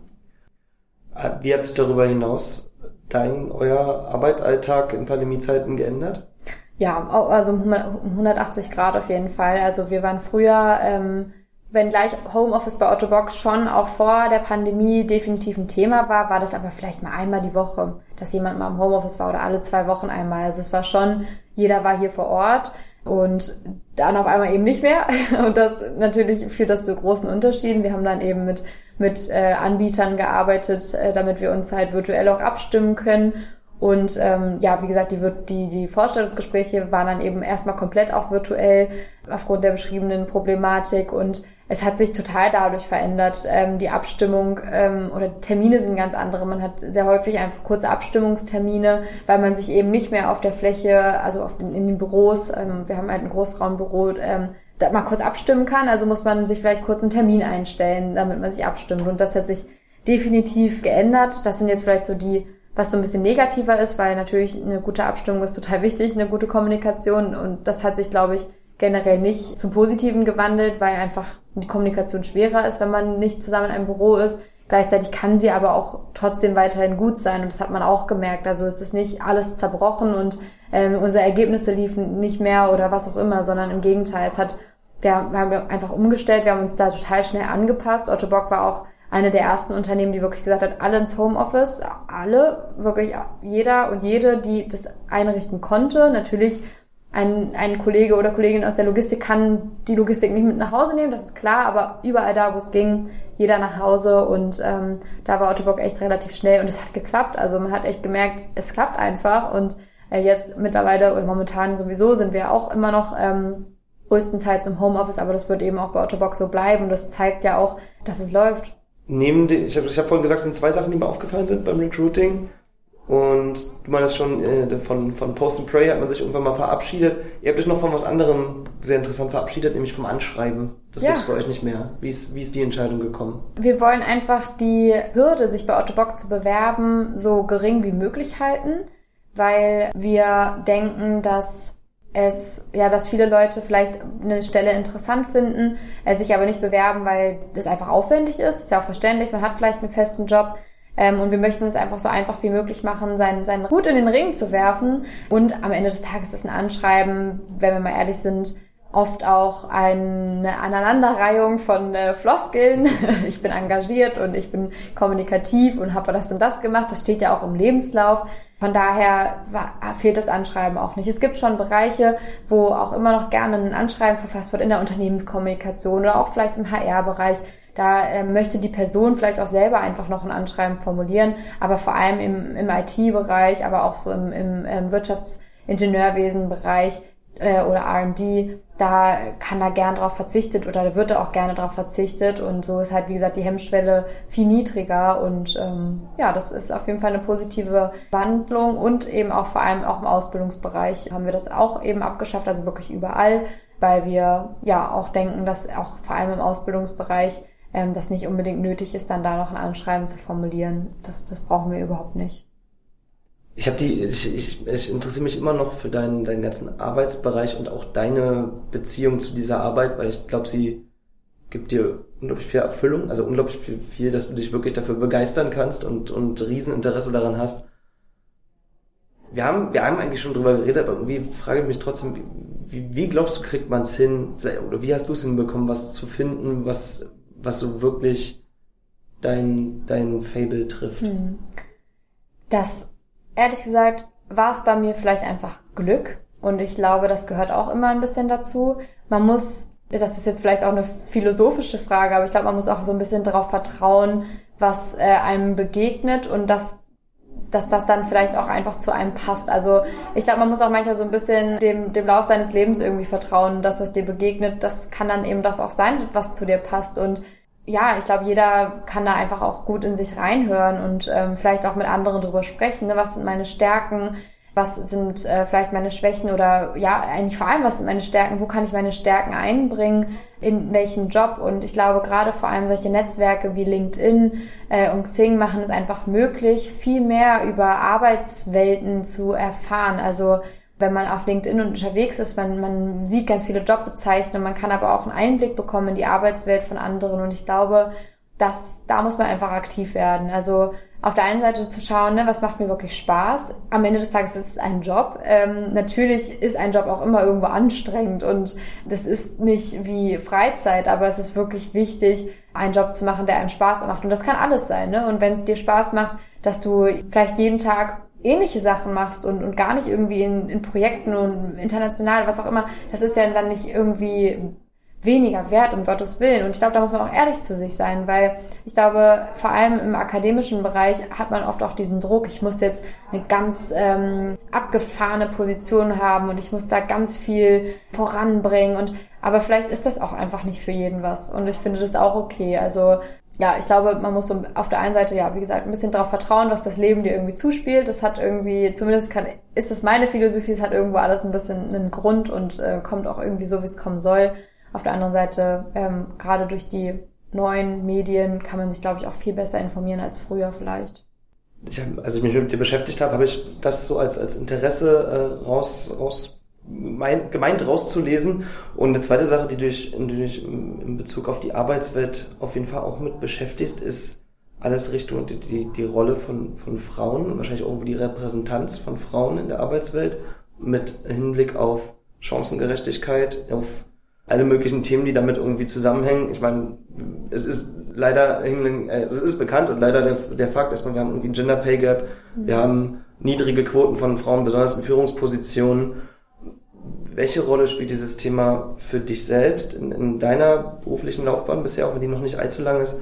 Und wie siehst du die Entwicklung? Hm. Glaubst du, es geht bergauf?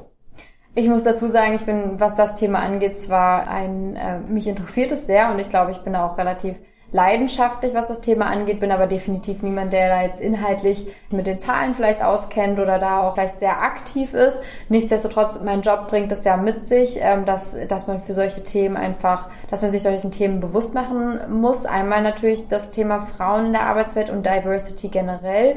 Das spielt bei uns definitiv eine große Rolle und Otto Bock hat sich da auch bekannt, eben Diversität zu fördern. Und da sind wir natürlich, da spielen wir in der ersten Reihe mit. Ne? Also wir sind im Recruiting auf einer Seite ja auch ein Goal, äh, ja ein Goalkeeper, also ähm, ein Torhüter irgendwo, Tor in Anführungszeichen Otto Bock.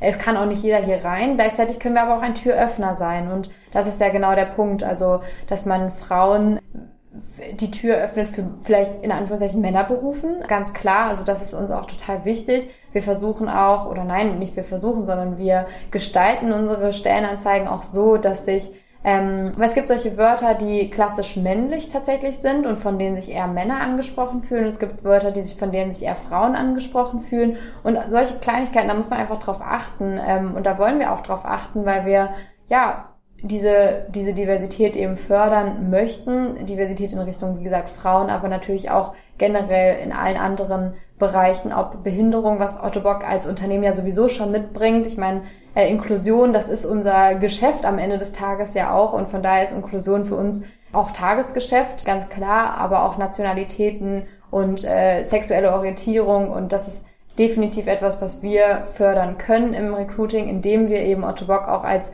vielfältigen Arbeitgeber präsentieren. Und ähm, von daher, ich bin auf jeden Fall passioniert, was das Thema angeht und sehe da auch eine positive Entwicklung, einfach weil es sichtbarer wird, diese Themen. Und ja. Ich möchte mal einen kurzen Exkurs machen in den Bereich, den du gerade genannt hattest, Richtung äh, Behinderung und Exklusion, weil ihr dadurch, dass ihr als, als Unternehmen tätig seid, vor allem im Bereich Richtung Prothetik. Ich meine, ihr macht auch Exoskelette, die jetzt an sich erstmal so Arbeitsunterstützung sind, aber Prothetik ist ja ein großer Bereich und Otto Bock ist ja auch gegründet worden, eigentlich in erster Linie als Idee für, für, für Kriegsverwundete nach dem Ersten Weltkrieg. Wenn du jetzt hier in diesem, in diesem Unternehmen tagtäglich arbeitest und damit konfrontiert bist irgendwo, dass an sowas wie einer, äh, der, der Bedarf für eine Prothetik entsteht ja erst, wenn die Leute in irgendeiner Form schwere Schicksale äh, erlangt haben, meistens, also mhm. Krankheiten, schwere Verletzungen, was auch immer. Wie nah geht dir das? Ich glaube, aus meiner Rolle heraus in der Personalabteilung tatsächlich nicht so nah, einfach weil ich nicht so nah dran bin. Ich stelle natürlich die Leute ein, die dann am Ende des Tages ähm, Amputierte versorgen ähm, und muss dann eben natürlich auch vor allem zum Beispiel beim Ausbildungsberuf Orthopädie-Technik, Mechaniker, wo wir selber die Leute ausbilden, die dann am Ende unsere Patienten und Patientinnen versorgen, achten wir schon auch darauf, okay, wie belastbar sind diese Leute, weil das eben, wie du schon sagst, Schicksale sind. Ähm, äh, das kann Krankheiten sein, das können Unfälle sein und so weiter. Ich glaube, ich bin da einfach nicht so nah dran. Ähm, ich sehe das natürlich und bin dafür auch sensibilisiert aber ich sehe ja auch, was für tolle Geschichten es gibt. Und ich glaube, das ist das, was einem dann irgendwie auch Hoffnung macht, wenn es, wenn man selber eben ein, so einen Schicksalsschlag vielleicht hat und ähm, beispielsweise sein Bein, das Bein amputiert wird oder der Arm, dann sehe ich ja, dass es eben Hoffnung gibt. Und das ist wiederum das, was auf jeden Fall schön ist, hier bei Autobock zu arbeiten, ähm, wenn man, ja, weil die Angst vor sowas auch irgendwo geringer wird, weil man eben sieht, was es für Produkte gibt. Das finde find ich einen sehr schönen, schönen Gedanken, wenn das am Ende rauskommt. Okay, jetzt Kurs abgeschlossen, zurück zum Thema äh, Frauen in der Arbeitswelt, weil mich dann noch interessiert, inwiefern das vielleicht aus deiner Sicht auch irgendwo mit der Fachrichtung, äh, Fachrichtung zu tun hat. Du hast schon selbst in Anführungszeichen Männerberufe gesagt und das ist ja de facto nicht, also ist, warum soll ein Beruf jetzt nur, nur für das eine Geschlecht da sein? Nichtsdestotrotz ist ja die meine ich, ich habe es ich hab's nicht recherchiert im Vorhinein, aber gerade in technischen Berufen sind der, ist der Anteil an Männern immer noch signifikant höher als der der Frauen. Und ich rate jetzt einfach mal, dass äh, der ähm, Otto Bock wird, wird ich, ich unterstelle euch mal, dass ihr das alles sehr fair einstellt und dass, äh, dass das, das nicht der, der Faktor ist, um Leute, um, um eine Einstellentscheidung zu treffen. Aber ich vermute mal, dass schon allein eure Bewerbungs, Bewerbungen in der, in der, in der Summe, in der Anzahl einen ähnlichen Anteil aufweisen werden, wie es in den technischen Berufen vorherrscht, was die Geschlechterverteilung angeht.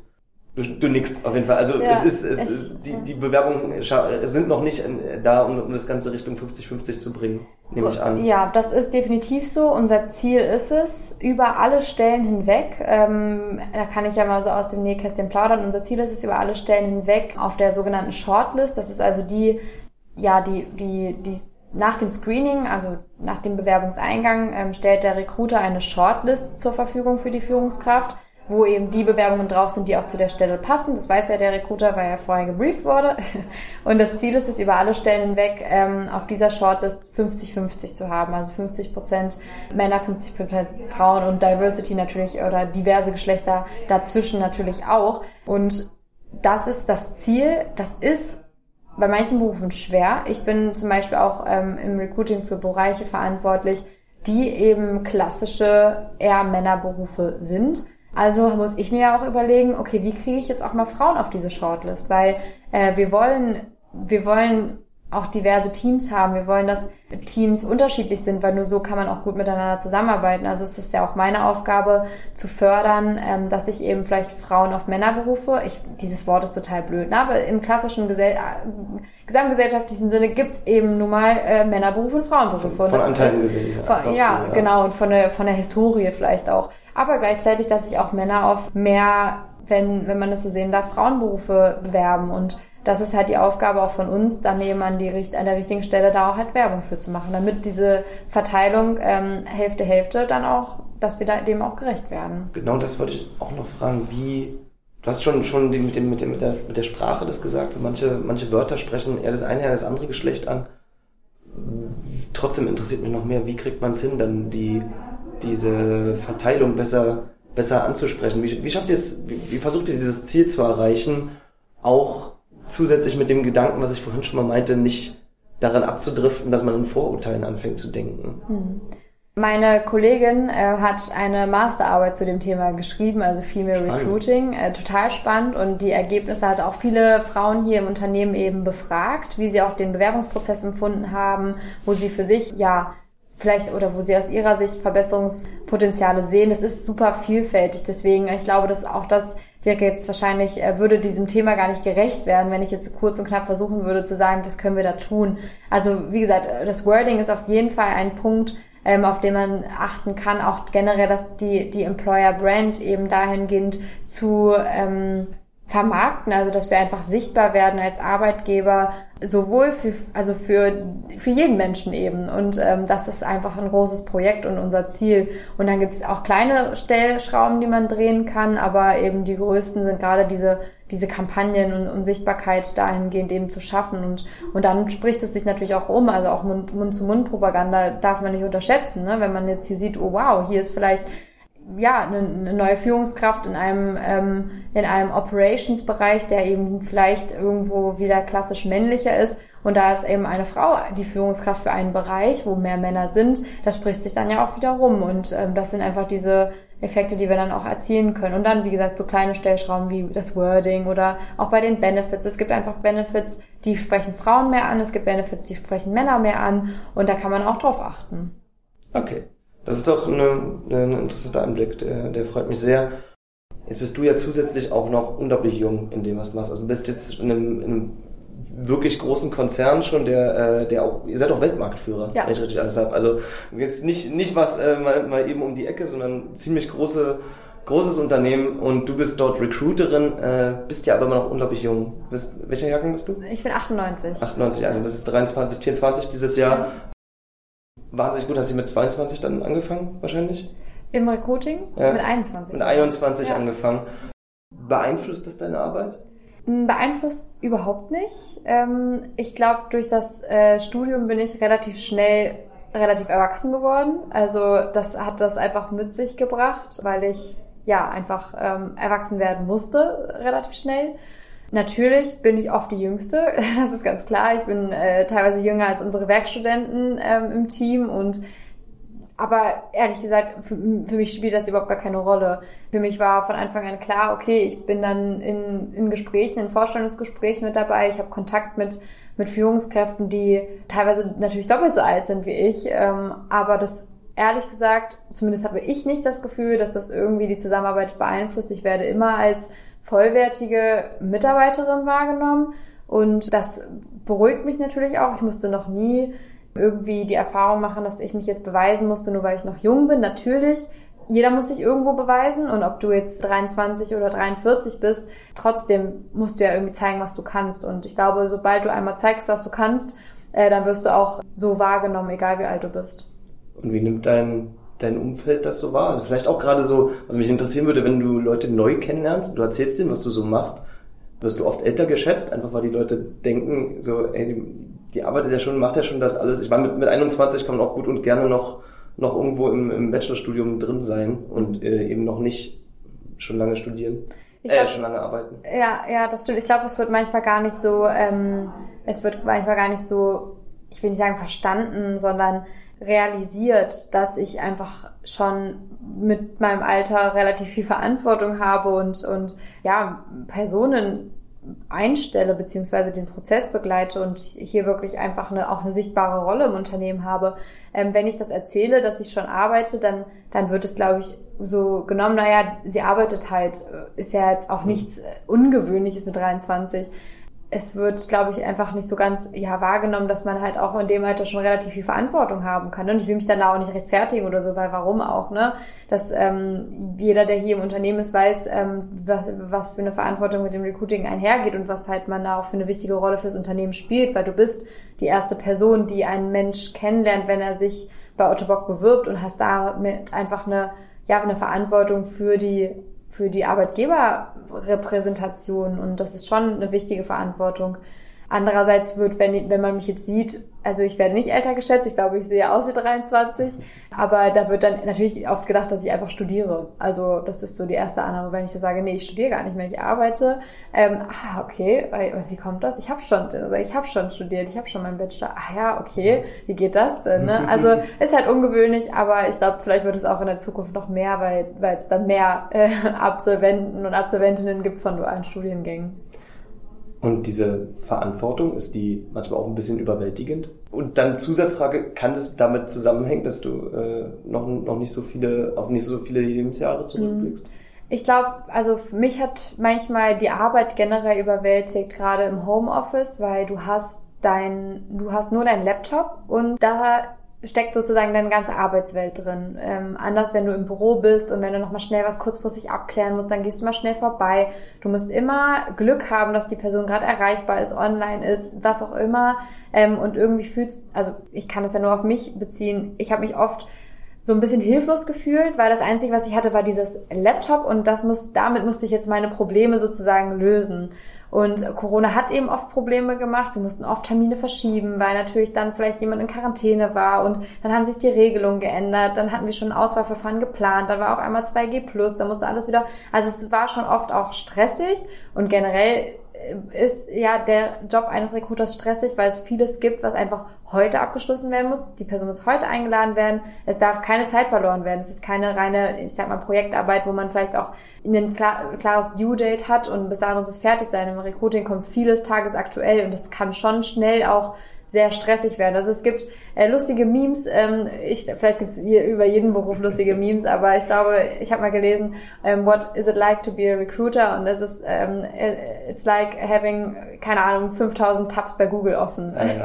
also so ist es wirklich, du musst in 5000 Tabs irgendwie arbeiten und das habe ich schon gemerkt, dass das von zu Hause, glaube ich, noch äh, potenziell stressiger ist, als wenn du einfach im Büro bist immer mal wieder auch Leute um dich herum siehst und du siehst, ah ja, die arbeiten ja auch und die Welt liegt nicht auf deinen Schultern. Das ist, kann auch ein persönliches Problem sein und zu deiner Frage, ob das mit dem Alter zusammenliegt, ich glaube schon, ähm, dass ich, wenn ich, wenn man älter wird und wenn man Berufserfahrung hat, wenn man auch vielleicht so ein bisschen reifer ist in der Arbeitswelt ähm, und, da, und schon ein bisschen mehr erlebt hat, kann man auch besser, glaube ich, mit Stress umgehen und ähm, ja, dieses, was ich gerade meinte, die Welt die Welt wird nicht untergehen, wenn ich das jetzt nicht sofort fertig habe. Und auch wenn ich heute nicht 120 Prozent gebe, ist das auch in Ordnung. Jeder hat mal irgendwie einen Tag, wo man vielleicht nicht so, ja, komplett eben alles geben kann. Und das ist in Ordnung. Und ich glaube, das ist tatsächlich der, der Nachteil, den ich mit meinem Alter einfach noch habe, dass ich halt noch anfälliger bin für, für Stress und da noch nicht so meine innere Mitte gefunden habe.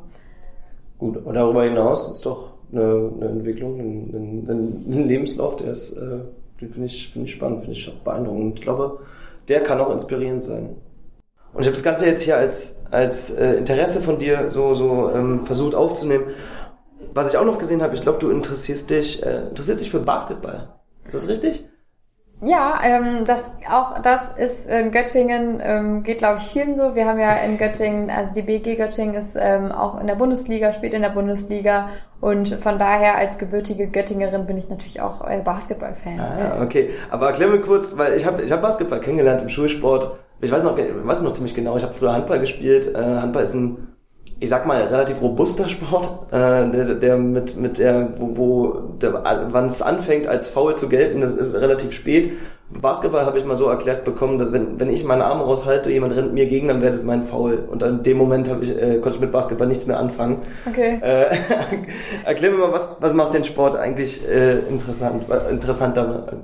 Ähm, wie würdest du jemanden wie mich vom Basketball überzeugen? Ich finde, es ist einfach, ähm, also mir macht es Spaß, den Sport anzuschauen. Ähm, es ist definitiv auch ein, ein körperlicher Sport, würde ich sagen. Also so, wenn man ähm, bei Basketballspielen zuschaut. Ich finde vor allem beim Basketball ist auch so ähm, die Team zusammen, der Teamzusammenhalt echt extrem. Also ich habe das schon oft beobachtet, dass auch wenn ein Spieler ähm, den Freiwurf vermasselt und irgendwie zwei Freiwürfe nicht, da keine Punkte erzielt, dass da nicht irgendwie aus den, aus den Reihen irgendwie Augenrollen kommt, sondern das ist wirklich ein, ein krasser Zusammenhalt, äh, was ich jetzt, ich will jetzt nicht zu sehr in die Sportrichtung, weil ich will da ja auch niemanden hier irgendwie ähm, auf den Schlips treten. Also aus, aus meiner Sicht ist Basketball einfach, ist ein super schneller Sport, aber das ist Handball auch. Vielleicht muss man damit auch aufwachsen. Ich mag das Amerikanische an dem Sport einfach. Das finde ich, das gibt dem Ganzen einfach einen coolen Touch noch und das macht es für mich auch noch spannender irgendwie, ähm, dem zuzuschauen. Super, das ist doch was. Ich würde ich würd langsam Richtung Ende mal gehen. Ähm, ich habe noch eine letzte Frage für dich, aber vorher wollte ich dich noch mal fragen, willst du noch was, was loswerden? Willst du den Leuten irgendwas mitgeben? Irgendwas, was du jetzt einfach hier, wir haben im, im normalen, in den regulären Formaten haben wir eine Promo-Minute kurz vor Ende, äh, da könnte man nochmal sein, sein Plädoyer loswerden. Habe ich jetzt hier nicht geplant, aber möchte noch was loswerden. Ich habe, glaube ich, auf das Thema, ja, vielleicht auch Belastung oder äh, ja, Belastung im dualen Studium bin ich vielleicht nicht so eingegangen oder auch generell vielleicht in der Arbeitswelt auch durch Corona oder ja, Belastung generell in meinem Karriere, in meinem Werdegang. Vielleicht wäre das noch ein Punkt. Also ähm, die Belastung im, im dualen Studium ist schon hohe. Und das habe ich vielleicht vorher nicht so gesagt. Ich habe viele mhm. positiven Aspekte auch gesagt, aber dessen muss man sich einfach auch bewusst werden, glaube ich, wenn man sich für das duale Studium entscheidet, dass das einfach anstrengend ist. Das sind drei Jahre, die sind wirklich hart und ähm, da gibt es wirklich harte Zeiten. Gleichzeitig ist man dann aber eben auch wirklich äh, noch belastbarer vielleicht fürs Berufsleben oder eine, eine normale 40-Stunden-Woche kommt dir dann so ein bisschen vor wie Freizeit, weil du halt anderes gewöhnt bist. Also das wollte, war mir noch wichtig zu sagen, dass ähm, ja, dass das definitiv ein Faktor ist, den man bedenken muss. Und gleichzeitig, da haben wir auch drüber gesprochen, ähm, bist du dann trotzdem, hast du dann vielleicht drei harte Jahre oder vier, bei manchen dualen Studiengängen sind es auch vier, aber steigst dann eben wirklich in einem Unternehmen auch direkt ein. Und ja, wie man an mir sieht, bin ich auch weiterhin glücklich hier und ich glaube, das ist dann eben wieder, das, das macht es das Ganze dann eben auch trotzdem noch wert. Das, das glaube ich dir und das ist total schön zu hören. Lass uns hier rausgehen aus dem, äh, aus dem, aus der Folge mit was, was du den Leuten noch an die Hand geben kannst. Ich habe dir das im Vorhinein schon geschickt und ich stelle die Frage jetzt gerne einmal als, als letzte für heute. Mit welchem Motto aus deiner Sicht kommt man am besten voran? Ob du es beruflich, privat mhm. siehst, äh, reine Interpretation, äh, deine Interpretationssache. Ähm, ich habe ja, äh, ja, ich konnte mir dazu schon im Voraus Gedanken machen, habe tatsächlich den Spruch gefunden, ähm, der oder den ich auch schon vorher kannte. Da hat auch eine Unternehmerin mit ihr eigenes, ihre eigene Kollektion mal rausgebracht oder was auch immer. Ähm, der, der, der Satz ist, was würdest du tun, wenn du keine Angst hast? Und das finde ich sehr cool, das finde ich sehr inspirierend, weil ich glaube, da kann, soll, das sollte sich wirklich jeder mal überlegen und auch in manchen Situationen, was würde ich jetzt tun, wenn ich keine Angst hätte, wenn es keine Konsequenzen gäbe und ähm, ich es auch irgendwie wieder rückgängig machen könnte. Und vielleicht auch für die Karriere ist es gar nicht so schlecht, sich da mal Gedanken zu machen. Ja, weil das vielleicht noch irgendwie den Horizont erweitert oder einem Möglichkeiten zeigt, die ähm, man sonst nicht berücksichtigen würde. Und wenn es nicht genau das ist, was man dann machen würde, wenn man keine Angst ist, weil, weiß man ja zumindest, wohin die Gedanken gehen, wenn man so frei denken darf. Und ich glaube, ähm, das ist ein guter Spruch. Und was ich noch, ähm, noch gelesen habe, und ich glaube, das kann ich auch einfach aus meiner eigenen Sicht sprechen oder was einfach so ein Satz ist, den ich mir auch selber oft ins Gedächtnis rufen muss, ist so, taking care of yourself is productive. Also man hat vor allem durch Homeoffice und durch, durch Pandemie oft natürlich verschwimmt Arbeiten und, und Freizeit und du fühlst dich irgendwie schlecht, wenn du früher Feierabend machst, weil du vielleicht mal eine Pause brauchst. Und ich glaube, das kann mit Sicherheit auch im Studium angewendet werden. Es ist Self-Care und auf dich selber aufzupassen, ist auch irgendwo produktiv. Und äh, hard working heißt nicht, dass du den ganzen Tag hart arbeitest, sondern hard working hat auch Pausen äh, mit drin, weil nur so kannst du auch wirklich produktiv sein. Und ja, wenn man, wie gesagt, sich für ein duales Studium zum Beispiel entscheiden möchte oder halt in, in die in Unternehmen eintreten möchte, wo es mit Sicherheit auch anstrengende Phasen gibt, dann glaube ich, ist es ganz gut, sich das äh, wieder ins Gedächtnis zu rufen. Also einmal, was würdest du tun, wenn du keine Angst hast? Und einmal, taking care of yourself is productive. Ja. Auch zwei wunderschöne Mottos. Vielen, vielen Dank, Julia. War ein wunderschönes Gespräch und äh, ich freue mich, dass ich hier sein konnte. Danke Felix, danke für die Einladung, hat mich gefreut. Das war die erste Folge von Career Backstories mit Julia Schmarke. Für mich sind seit der Aufnahme mittlerweile zwei Tage vergangen und ich bin nach wie vor beeindruckt, mit wie viel Esprit Julia von ihrem Job erzählt. Ihr konntet das in der Folge zwar nicht sehen, aber sobald wir in irgendeiner Form das Recruiting thematisiert haben, hatte sie sofort ein Funken in den Augen und ein breites Lächeln im Gesicht. Ich hoffe, ihr konntet beim Hören ein bisschen was mitnehmen für euren eigenen Karriereweg und wenn ihr am Ende in einem Beruf landet, den ihr mit genauso viel Begeisterung ausübt wie Julia, dann werdet ihr wahrscheinlich sehr viel richtig gemacht haben. Positiv erwähnen möchte ich hier auch nochmal, dass nicht nur Julia selbst, sondern auch alle anderen Leute von Otto Bock, mit denen ich für den Podcast inzwischen Kontakt hatte, mir sehr freundlich kommuniziert haben und ich immer das Gefühl hatte, sie möchten mir mit meinen Anliegen wirklich weiterhelfen. Damit zusammenhängt möchte ich euch auch nochmal ans Herz legen, in unsere Folge mit Otto Bock reinzuhören, die wir vor ziemlich genau einem Jahr veröffentlicht haben. Wundert euch aber nicht, das war damals unsere allererste Podcast-Folge und Lynn und ich klingen da noch ziemlich unroutiniert und die ganze Struktur und der Gesprächsrhythmus ist eher auf Anfängerniveau. Ich hoffe trotzdem, dass euch die Folge von damals gefällt und die von heute natürlich auch. Weiter geht es hier bei uns in vier Wochen. Bis dahin wünsche ich euch alles Gute und wir hören uns. Tschüss. Danke, dass du bei der Career Academy vorbeigehört hast. Wenn du Wünsche, Feedback oder Fragen an uns hast, schreib uns eine Mail an podcast@bonding.de oder via Instagram at bonding.ev. Bonding, erlebe, was du werden kannst.